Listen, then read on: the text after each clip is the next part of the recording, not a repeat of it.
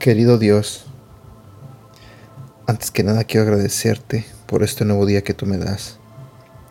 Señor, quiero pedirte que abras el corazón y la mente de las personas que están escuchando este audio en este momento. Te pido, Señor, que seas tú el que les hable a través de este devocional.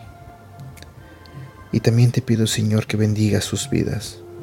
En el nombre de Jesús. Amén.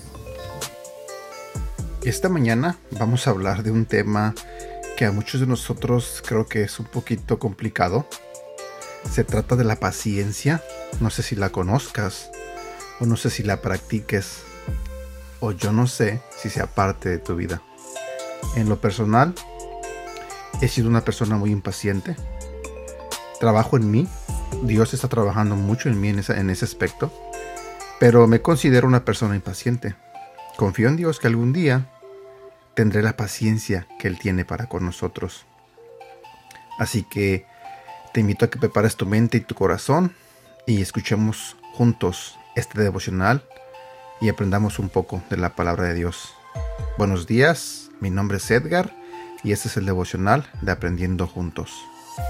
El amor es grandioso e increíblemente paciente. En el último versículo de 1 de Corintios, capítulo 12, Pablo nos dice: Ahora les voy a mostrar un camino más excelente. Esto nos lleva a 1 de Corintios, capítulo 13, el capítulo del amor, el cual nos da una descripción del amor, un tutorial para amar a los demás. Los primeros versículos del capítulo nos dicen que podemos ser extremadamente dotados y talentosos, poseer gran conocimiento y una fe muy grande. Pero si no tenemos amor por los demás, somos nada. Deja que ese pensamiento se asiente. La traducción de la nueva versión internacional continúa en el versículo 4 diciendo, El amor es paciente, es bondadoso, no es envidioso ni orgulloso. De mis propios fracasos relacionales he descubierto que mi capacidad para amar a los demás está directamente relacionada a que también creo que soy amado por Dios. Conforme continuamos creciendo en la comprensión de quién es Él y la magnitud de su amor por nosotros, ganamos compasión y la habilidad de dar amor a los demás de su amor sin fin. En el lado opuesto de este versículo, nuestra increíble paciencia o falta de revela y expone lo que creemos de nosotros mismos. La importancia de sí mismo, nuestro propio orgullo, es un destructor de relaciones, una percepción inflada de uno mismo y de cómo deben ser las cosas se convierte en una fuerza impulsora, a menudo proveniente de inseguridades y temores. A consecuencia, nuestra impaciencia causa que presionemos y empujemos a los demás, esperando más de lo que nosotros mismos damos. Sé que esto era verdadero de mí. Solo pregúntale a mi familia, a la gente que me conoce. Quería que las cosas fueran hechas a mi manera y en mi periodo de tiempo. Qué egoísta y qué orgulloso de mi parte, ¿no crees? Y mi pregunta para ti es, ¿acaso te identificas con lo que te estoy diciendo?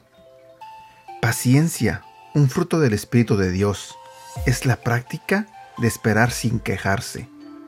Ello contrarresta nuestro orgullo.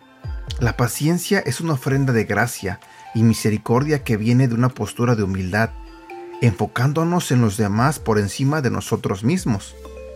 Es la activación de refrenar, poder bajo control, voluntad de esperar y deferencia de ira. Increíble. Paciencia es desarrollada humildemente y expectantemente esperando que el Espíritu de Dios se mueva en circunstancias y con tu gente sin derramar una cadena de palabras desagradables, sin manipular la situación, sin enfocarte en ti mismo. Amor, expresado con paciencia, toma el tiempo necesario, espera bien y escucha. Ya sea en respuesta a irritación o perdurando por una esperanza largamente esperada, tu nivel de paciencia revela la profundidad, fortaleza y fuente de tu amor.